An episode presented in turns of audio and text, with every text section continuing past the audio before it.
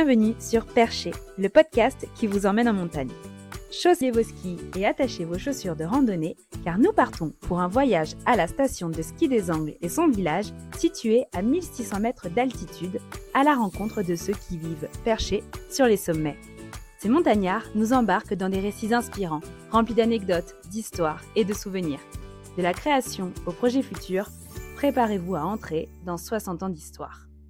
Aujourd'hui, nous sommes avec Paul. Il était présent en 1964 à la création de la station de ski et il y a travaillé jusqu'à sa retraite en 2006. Il a inauguré la première montée en télésiège et si l'accès aux angles aujourd'hui est bien déneigé et accessible, eh bien, c'est grâce à lui. Paul, bonjour. Bonjour. Alors, comment ça s'est passé le jour de la création de la station de ski?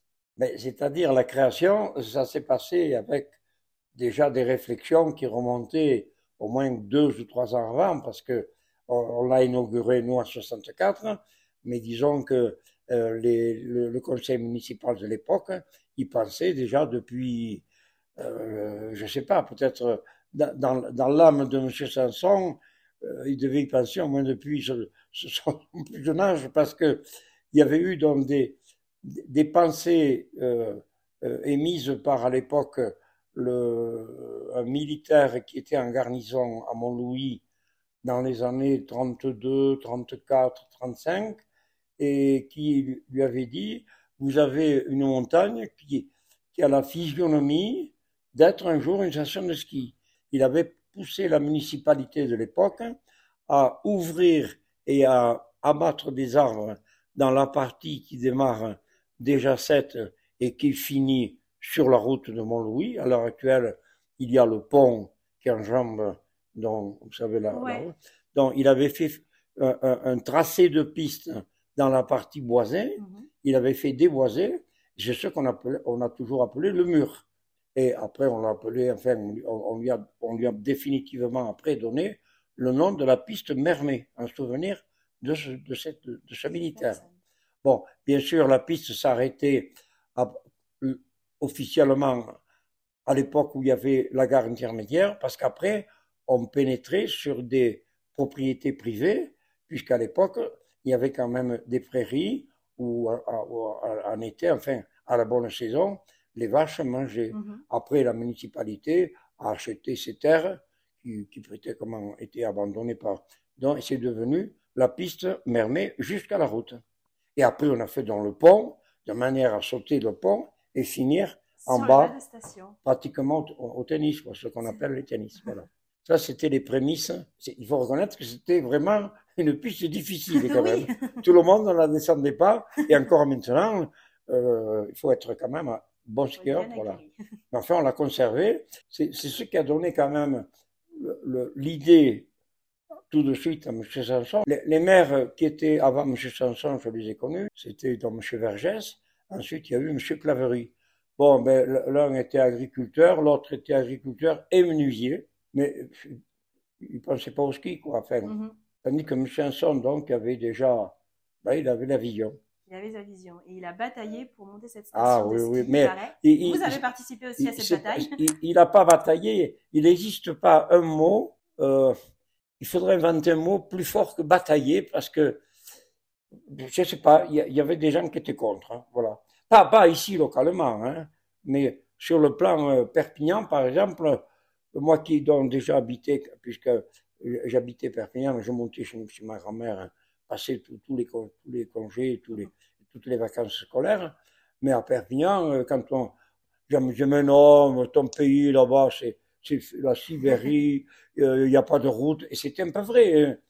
Pour venir aux Angles. Oui, c'est un peu les Angles en autarcie. C'était l'aventure. Euh, c'était l'aventure. Et même après, quand on a ouvert la, station, heureusement, il y a eu quand même des, des, des, costauds en ski qui sont montés, qui savaient faire du ski et qui, qui ont fait la promotion à Perpignan, etc. Parce que, bon, Perpignan, aller au ski à Font-Romeu, et ça remonte aux années 35 euh, ou un truc comme ça. À Font-Romeu, c'est créé le petit train jaune, et alors après, les gens disaient, bon, ben nous, on va au ski à fond Même si vous voulez, une fois que nous, on a existé, il y avait quand même une, une partie de la population de, de Perpignan, par exemple, qui, euh, les générations, mettons, avaient hérité d'un, de, pas d'un ou d'un appartement à Font-Romeu, dont ils montaient à Font-Romeu. Nous, on a eu plus de gens extérieurs au département qui viennent faire du ski et qui sont propriétaires déjà dont avant 40, avant la guerre, il y avait déjà à Formiguère trois hôtels. L'hôtel Pichère, l'hôtel Merlat, l'hôtel Suzerain. Et donc, il y avait, cette clientèle était, ça, il y avait déjà du tourisme à Formiguère. Parce que si vous voulez, toute la vallée qui descend, donc après Formiguère, vers, euh, vers Quillan, ouais, vers, vers Si on, voilà, voilà, est-ce que vous l'avez emprunté quelque fois Ah oui, bon, hein. Il y a des vestiges d'établissements de, de, bains mm -hmm. qui ont fermé. Mm -hmm. Et à l'époque, il y avait une clientèle qui venait faire des séjours de bains. Parce qu'il y a des eaux sulfureuses qui, qui fonctionnaient énormément. Après, c'est tombé je crois qu'ils ont tous fermé finalement. Et après, en fait, euh, du coup, c'est cette clientèle qui était présente dans ces bains qui a continué jusqu'à les, les, les gens, jusqu'aux angles. Si vous voulez, les, pour les gens de l'Aude, Mm -hmm. Aller à la montagne, c'était remonter le cours de l'Aude pour venir à la montagne. -hmm. Bon, dès qu'on a fait le lac de Matemal, par exemple, aussi, le barrage, Oui. il est arrivé une flopée de pêcheurs qui montaient. Les Audois connaissaient plus le Cap Cyr que les, les, les Catalans de Perpignan. Ah oui. Ah oui, oui, oui. Et comment ça s'est passé ce... donc, euh, là, donc les gens voilà, connaissaient le Cap Cyr, pas forcément la station de ski. Et pour que la station de ski soit créée, il y a eu la formation et la création de la. Alors voilà, alors euh, c'est-à-dire que depuis toujours, et ça existe encore maintenant, quand on, on crée une station de ski, Mhm.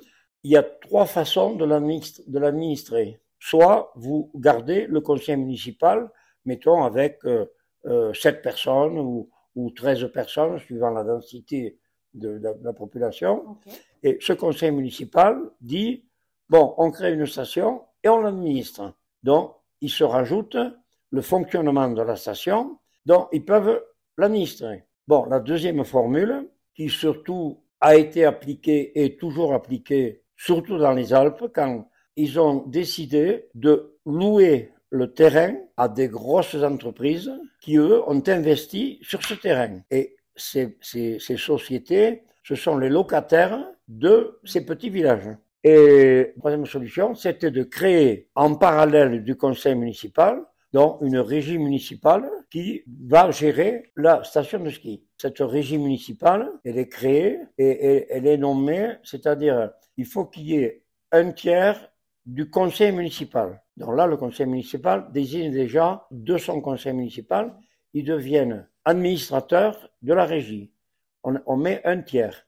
Un deuxième tiers, c'est la, mairie, c'est-à-dire le, conseil municipal, qui désigne euh, ce tiers supplémentaire en prenant des gens qui commencent à avoir des intérêts commerciaux dans le village. C'est-à-dire, à l'époque, euh, le boucher, le boulanger, des gens qui ont un sens commercial. Et le dernier encore, il y avait un supplément de trois, quatre personnes qui, elles, alors, étaient nommées sur proposition nominative du conseil municipal, mais par contre, eux étaient nommés par le préfet. Là, par exemple, vous avez, moi, j'ai, Là, on a le document. euh, j'ai les documents.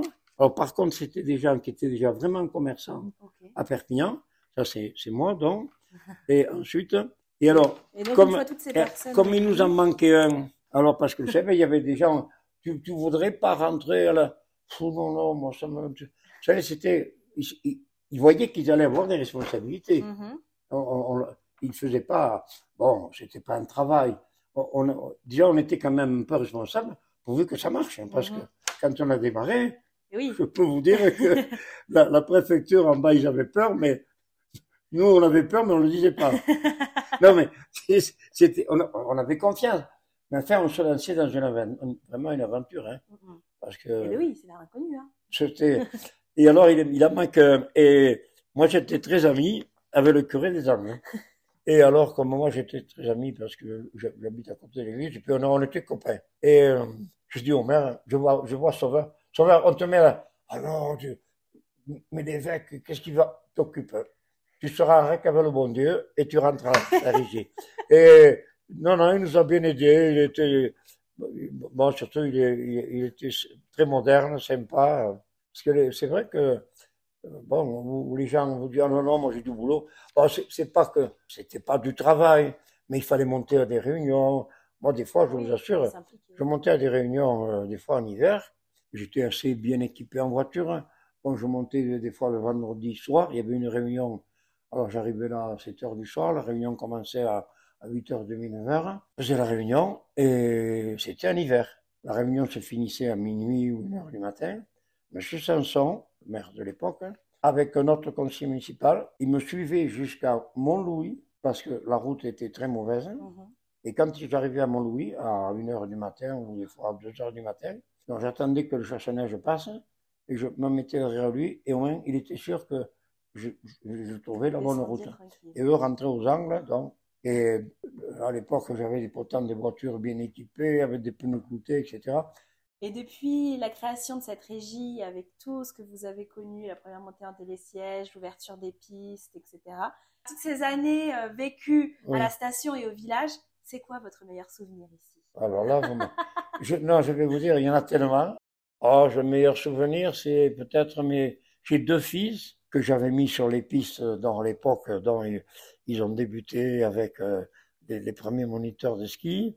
Alors, mon aîné, on m'avait dit, où surtout, il faut pas mettre les, les, enfants sur les skis avant euh, 5, ans, parce que si jamais ils se font une fracture, euh, ça, ça, ça, ça, Bon, alors j'avais écouté, j'avais écouté les, les, avis médicaux, donc euh, mon aîné n'a commencé que vers 5 ans, et puis il avait un frère qui avait 2 ans, 3 ans, il était fou furieux de voir, et, un jour je les ai vus tous les deux vraiment grands skieurs, il y avait le directeur de l'école de ski qui m'a convoqué, qui m'a dit, écoute, tes enfants à l'école de ski, je les veux plus. Oh, je lui ai dit, pourquoi bon, J'étais déjà, je sais pas, j'avais 15 ans, un truc comme ça. Et il dit, non, non, mais je les veux plus. Je lui ai dit, pourquoi? Il me dit, ils vont plus vite que les moniteurs. ils sont trop doués. Alors, je les avais envoyés, il m'a dit, non, envoie-les en stage à Chamonix. Alors, tous les ans, je les, je les portais à Chamonix, à l'école de ski, et ils se sont améliorés. Et parce qu'ils avaient presque envie de, de, de s'orienter vers le, le, le, le monitoriat de, de, et finalement, donc, ils ont continué leurs études. Voici, on a eu des petits accidents qui étaient un peu, un peu mécaniques, quoi. Mais on n'a jamais eu de, gros pépins comme dans certaines stations, malheureusement, où il y a eu des télécabines qui sont tombées, des trucs. Donc, nous, ça c'est, on a eu un petit accident, enfin, oui, un, euh, un accident qui, qui s'est soldé juste par deux petits blessés quand le, le, télé, le télésiège, l'ancien modèle, pas celui qui est mhm. là, il est parti en arrière un matin, il était en charge totale, il y a la, la poulie d'entraînement qui, qui, qui s'est dessoudée, et moi j'étais, je, je, regardais le télésiège fonctionner, et tout d'un coup je l'ai vu qui, en, arrière. en arrière. Et, et, les gens étaient éjectés. Et par chance, il y avait beaucoup de neige tout autour de la gare. Les gens étaient éjectés des sièges. Pouf, ils tombaient dans, dans la neige. un mètre de neige, mais de la neige souple. Donc. Ouais. Et ça s'est ça s'était bien, bien terminé. Il y a pas eu bien de passé. Mais merci en tout cas, Paul, pour toute ben, cette histoire. Avec plaisir. C'est la fin de cet épisode. Merci d'avoir rejoint Perché pour ce périple en altitude. On espère que ces histoires de vie en montagne vous auront plu. À la prochaine pour une nouvelle ascension auditive.